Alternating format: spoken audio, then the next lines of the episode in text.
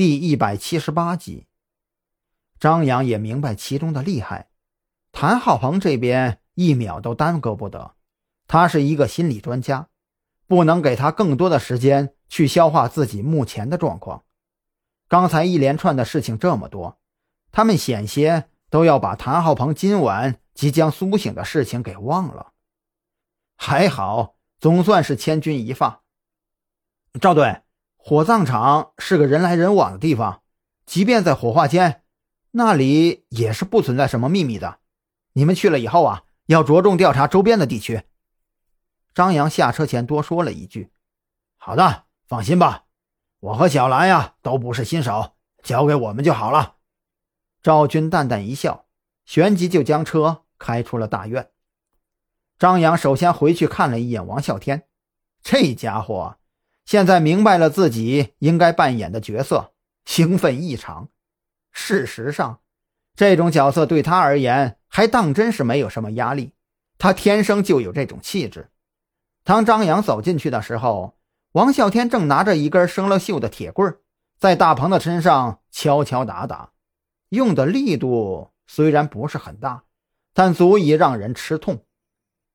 问清楚一些，那个身上有着白灰的人的长相。具体的特征。说完，张扬转向大鹏：“你的时间不多了，说清楚了，我们还可以保护你；要是说不清楚，等到王老板那边反应过来，消灭了所有的证据，让我们得到一个一无所获的结局，这后果你自己可要想清楚啊！”“嗨，这些啊，我都已经跟他说过了，你去忙你的吧。”王啸天不耐烦的摆摆手。示意张扬离开，张扬笑了笑，这才出门，和严小雨一起去见谭浩鹏。距离上一次见到谭浩鹏，已经过去好几天的时间了。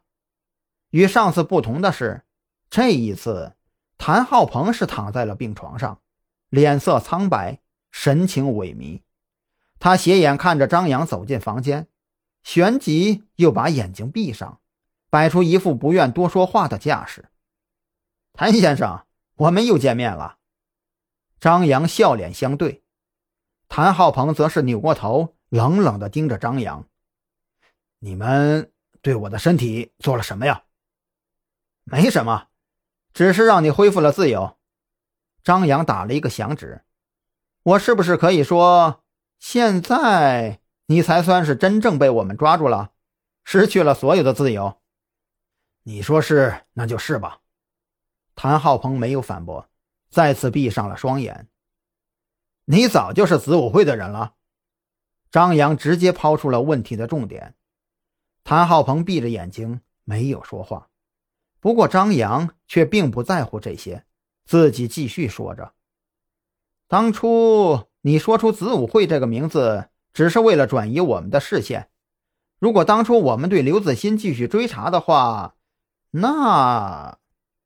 那你们也是什么都查不出来的。谭浩鹏语气笃定，非常的自信。张扬耸耸肩说道：“确实如此，你们的布局很完美。继续顺着刘子欣调查，我们也只是能查到他跟那一系列的事情是有些关联的，而且他并不是主谋。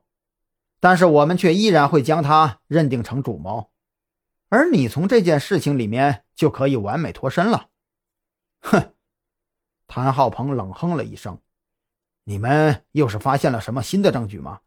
怎么锁定我的？”其实我什么都没有发现，只是昨晚偶尔路过花苑小区，突然间意识到，在这整个连续的案件当中，除了那个想把我们炸死而没有成功的杀手以外，你是唯一的一个幸存者，张扬据实相告。仅仅如此？谭浩鹏睁开眼睛，震惊的看着张扬。这一次，再一次，他被这种简单到可怕的理由给打败了。